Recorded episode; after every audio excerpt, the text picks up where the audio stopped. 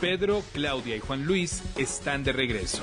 Continuamos con más de Con Criterio, aquí, en Fabulosa 889. Coyuntura. Oyentes, ¿qué traemos a la coyuntura el día de hoy? Traemos la, la, captura de un testigo propuesto por la defensa de José Rubén Zamora para descargarlo de la acusación original que plantea el Ministerio Público, la Fiscalía Especial contra la Impunidad en su contra. Ayer fue eh, detenido Juan Carlos Marroquín Godoy, quien iba a ser presentado como testigo en el caso que se sigue contra Zamora. Fue capturado en el momento en que él iba a presentarse de manera voluntaria. Marroquín Godoy es sospechoso según la FESI, del delito de obstaculización a la acción penal. Ya fueron capturados dos abogados de, de Zamora por ese caso, Juan Francisco Solorzano Fopa y Justino Brito Torres. Recuerde que los otros dos abogados originales de Zamora también fueron perseguidos legalmente y que el tercer abogado, Cristian Ulate de Zamora, fue perseguido eh, de manera, digamos, más sorda, eh, vaciándole de casos su, su bufete por un lado y amenazándolo con quitarle la licencia para, para eh, ejercer en Guatemala. Según el jefe de la Fiscalía Especial contra la Impunidad, el señor Curruchiche, estas personas se concertaron y mediante la elaboración de un contrato privado de promesa de compraventa de una obra de arte valorada en 300 mil quetzales, un cuadro de Elmar Rojas que le pertenecía a José Rubén Zamora y que le vendió a una persona con quien lo puso en contacto Juan Carlos Marroquín Godoy. Según Rafael Curruchiche, eso es falso y ahora está pidiendo que se persiga a estas personas porque él no cree que ese dinero que José Rubén Zamora le pidió al ex banquero eh, García Navarijo que, colocara en un banco que ese dinero provenga de la obra de arte que Zamora tenía en, en su poder, en su casa, con un certificado de legitimidad. Nosotros hemos pedido al, al abogado penalista Osvaldo Samayoa que nos acompañe en esta mañana para discutir sobre el tema. Bienvenidos, Osvaldo. Gracias por estar con nosotros. Buenos días, qué gusto saludarlos. Espero que estén muy bien y también a los radioescuchas. ¿Qué tal, eh, Osvaldo? Buenos días. Mira, justamente esta mañana aquí hablamos sobre ese tema. Yo creo que ese tema tiene forma y fondo. A mí me gustaría entender el fondo para comprender la forma. Eh, lo que ayer pasó es que la Fiscalía, que lo tiene que demostrar, ¿verdad? Que la Fiscalía dice, aquí hay unas personas que simularon una compra-venta para justificar el dinero que le encuentran o que el señor José Rubén Zamora quiere bancarizar y eso es un delito. Eh, creo que hasta ahí está el tema y, no sé si ya mm, esas personas que, que eran los que decían eh, que habían vendido el cuadro se declaran culpables o aceptan los cargos. Eh, ¿Cómo está ese fondo, ese entramado de fondo para, para luego si queremos hablar de la forma o del entorno, ¿verdad? Sí, siempre vamos a tener vacíos en el fondo, ¿verdad? Por todas las declaraciones de eh, reservas que tiene el caso, ¿verdad?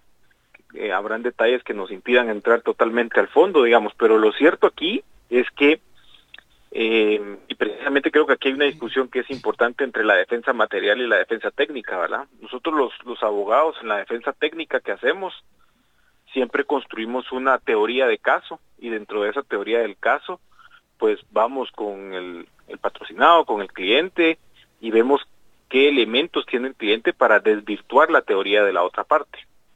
Y en este caso eh, es eh, lo que lo que entiende, lo que se entiende, lo que se ve en medios, digamos, es que eh, el abogado FOPA recibe de una persona este, esta documentación y, y la certeza de querer declarar de dónde proviene el dinero. Es decir, él no es parte de eso, es, es el abogado que alguien le dice, oye, eh, yo tengo aquí un contrato de compra-venta y él lo usa como un elemento de defensa sin, sin ser parte de...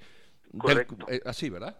Correcto, entonces uno, uno recibe eh, como abogado, digamos, los elementos que aporta la persona a quien uno pueda estar defendiendo o pueda estarle llevando el caso para presentarlos y no prejuzga muchas veces uno la veracidad o la autenticidad de algún documento eh, porque lo toma como válido al, con, con simple verlo, no le hace uno un peritaje para ver si es eh, un documento original o si es un contrato original. Si fue un contrato hecho en una escritura pública, por supuesto, uno como notario podría también verificarlo, pero si es un contrato privado, si es una transacción privada que se hace, no necesariamente está uno calificando esto. Entonces, en el, en el fondo, en el fondo, hay una discusión respecto del origen de ese dinero y la forma en que, en que se, se tramita el mismo, y en el fondo han, han surgido dos temas. El primero es que debe de individualizarse, que es una persecución y una investigación contra el señor José Rubén Zamora, no contra el periódico. Ese es un primer tema, en el fondo. Porque al principio todo parecía que se conducía también hacia cerrar el periódico. Y esto sería grave, hasta la misma constitución dice que los medios no deben de ser atacados por cuestiones de sus miembros de forma personal. Y luego, eh, dentro de ese mismo fondo, nos aparece una persecución contra periodistas que están haciendo eh, investigación y que presentan eh, información en este medio, donde también hay que tener mucho cuidado la forma en que lo están haciendo, porque más pareciera una criminalización a la libertad de investigación periodística. Y ahora en el fondo resulta que abogados que litigan, que toman la evidencia que les aporta el, la propia, el, el, posible victimario, en este caso el acusado, o gente que está alrededor de él, van a resultar siendo procesados, incluso ayer se les dictó prisión preventiva, por documentos que ellos toman como ciertos para presentarlos dentro del proceso. Entonces aquí es donde ya aparece lo otro que es cuestionable, porque los dos delitos que se mencionan, que son delitos por los cuales podría estar en una medida de coerción distinta porque son penas de tres años de privación de libertad, lo cual es eh, conmutable, eh, pareciera ser más también un evento de persecución contra FOPA por ser quien es y por todos los antecedentes que ya conocemos. Te quiero preguntar, Osvaldo, déjame interrumpirte ahí. ¿Vos habías visto otro caso en el cual se persiguiera y o se presionara a tres equipos consecutivos de abogados del mismo, del mismo acusado. Uno. Y dos, ¿habías visto que... ¿sí? El caso de Leili Santizo. Ella lo que hizo, hizo fue hacer una acción procesal permitida en el Código Procesal Penal y al día, a los días le, le estaban allanando su casa. Pero Lady Santizo es, es, la otra, es otra persona, antigua mandataria de la Comisión Internacional contra la Impunidad, que está siendo perseguida por el señor Curruchiche. Es decir, el señor Curruchiche está persiguiendo a abogados defensores de aquellos a los que él acusa. Eso es lo que me estás diciendo. Sí, básicamente, a ver, básicamente aquí hay un tema. Si él tiene dudas de estos documentos que son aportados, yo lo primero que tengo que ver es de dónde provienen y no puedo de primas a primeras decir, ah, el abogado defensor participó en la construcción de eso. ¿Cuál será la práctica de abogados que él conoce? De elaborar documentos falsos. Eso no quiere decir que todos los abogados estemos elaborando documentos falsos o andémonos concertando con todo el mundo para presentar prueba falsa. Ahora, si esa ha sido su práctica, eso será otra cosa. Pero, pero aquí el tema es que me voy de lleno contra los abogados, es decir, eh, el, método que se utiliza es que puede ser falso, pero no investigo. Mejor detengo al grupo de abogados, los quito del medio, construyo y cuestiono la prueba y dejo en indefensión a la persona que está siendo procesada. Porque eh, ahora, ¿quién lo quiere defender? Eso solo, yo entiendo eso y llevas toda la razón. Eh, esa teoría es así, sí y solo si el Ministerio Público no tiene pruebas de que el abogado pudo ser parte. O sea, exacto, exacto. Yo, estoy de acuerdo contigo. te digo, siempre te deja, siempre el fondo vamos a tener vacíos porque es un caso de reserva y no necesariamente conocemos todo. Lo, suyo hubiese sido hacer un peritaje del documento, ver quiénes están implicados en el documento y a partir de ahí discernir si son dos, tres, todos o uno. Correcto, pero e incluso si el abogado no tiene nada que ver, ir con el abogado y decirle, y decirle claro, usted está siendo engañado. Exactamente, porque entonces el abogado hasta puede colaborar en la investigación para ver de dónde viene ese documento. Ahora, aquí entra un vector transversal discutido ya hace años, eh, que es eh, la aceptación de los cargos. Eh, siempre se ha dicho, no es nada nuevo, que muchos de los que aceptan cargos lo aceptan porque el costo de oportunidad es menor que la acusación que se le hace. Y ni siquiera llegan a, la acusación porque prefieren eh, salirse del tema con un costo de oportunidad menor. Eh, eso siempre se ha dicho, ¿verdad? Que mentira. En este caso, eh, mucha gente ha utilizado ese costo de oportunidad, que a veces no es un costo de oportunidad, a veces es una realidad, pero como tú bien dices, no se sabe por qué razón un individuo acepta la culpa. La puede aceptar por presión e irse o la puede aceptar porque realmente es culpable y no quiere salir. Eh, todos los que aceptan la culpa en este caso han sido abogados anteriores, parece que, bueno, lo leo aquí en el periódico, ¿verdad?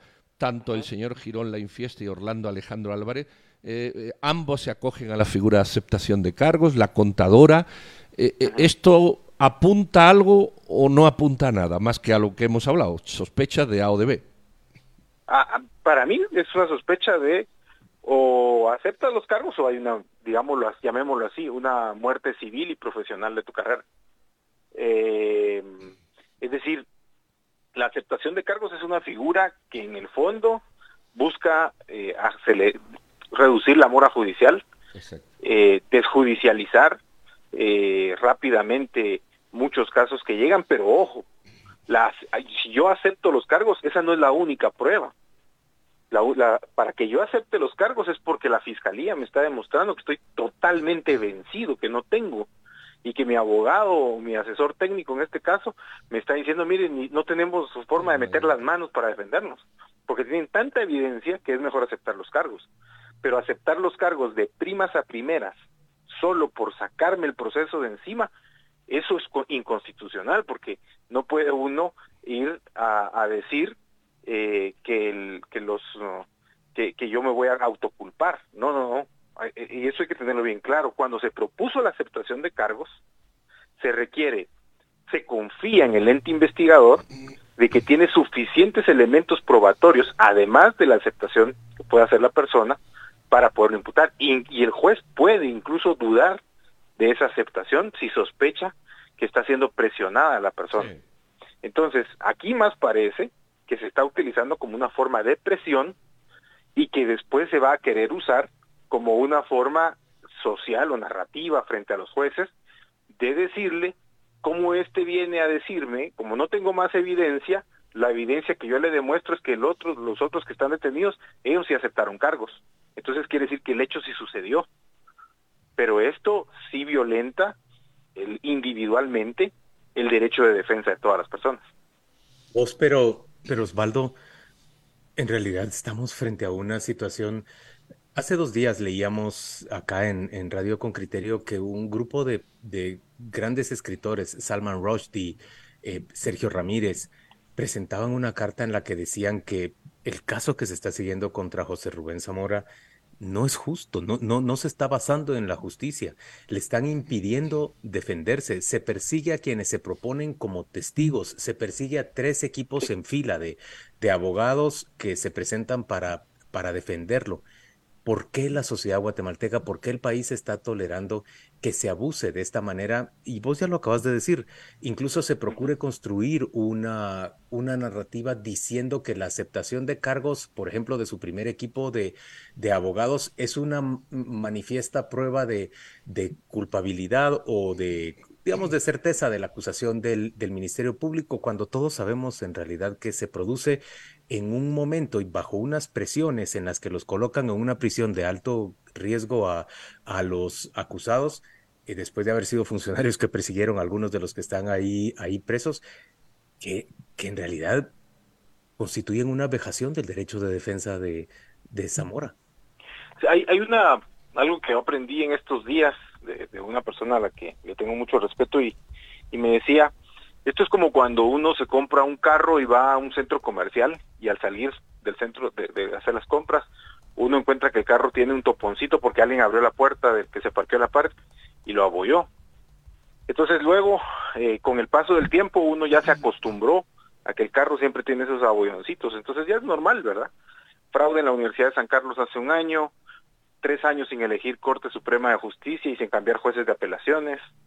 Eh, corrupción denunciada, hay un, hay un delito que se llama peculado por uso, que es que no se pueden utilizar los vehículos oficiales para tareas particulares, y andan un montón de carros con placas oficiales en un montón de tareas particulares. Eh, gente que, eh, jueces o que están saliendo del país, fiscales que están siendo perseguidos, abogados también. Está tan abollado el carro que ya es normal, ¿verdad? Que se aboye. Ya es tan normal, tanto abollón, que la gente ha normalizado que no se puede eh, hacer ningún tipo de cambio y que está cooptado todo el sistema. De tal cuenta que se cruza de brazos y es que permitir que suceda, porque si no lo, si no lo permito, entonces yo también puedo sufrir las consecuencias. Y eso por una parte. Y por otra parte, todavía nuestra población, en su mayoría, no tiene en profundidad la importancia de lo que es la separación de poderes y la verdadera independencia de un sistema de justicia. Y no estoy diciendo independencia solamente funcional en, en términos eh, operativos del poder ejecutivo y del otro poder que es el legislativo, sino de que quienes ejercen la judicatura sean profesionales formados como jueces, que son, eh, eh, que, se resguardan en su intelecto, en, en, su, en la cultura, en la ideología, para poder aplicar correctamente el derecho y resolver los conflictos que se le presentan. Esta profundidad la sociedad no la tiene, digamos. No vemos a ese sistema de justicia como quien podría mantener nuestros derechos y limitar los abusos de poder. Muy bien, don Osvaldo Samayo, abogado penalista, muchísimas gracias por esta charla. Muy feliz viernes, mejor fin de mes y todavía mejor fin de semana largo. Gracias, Osvaldo. Gracias por acompañarnos. Gracias, igualmente.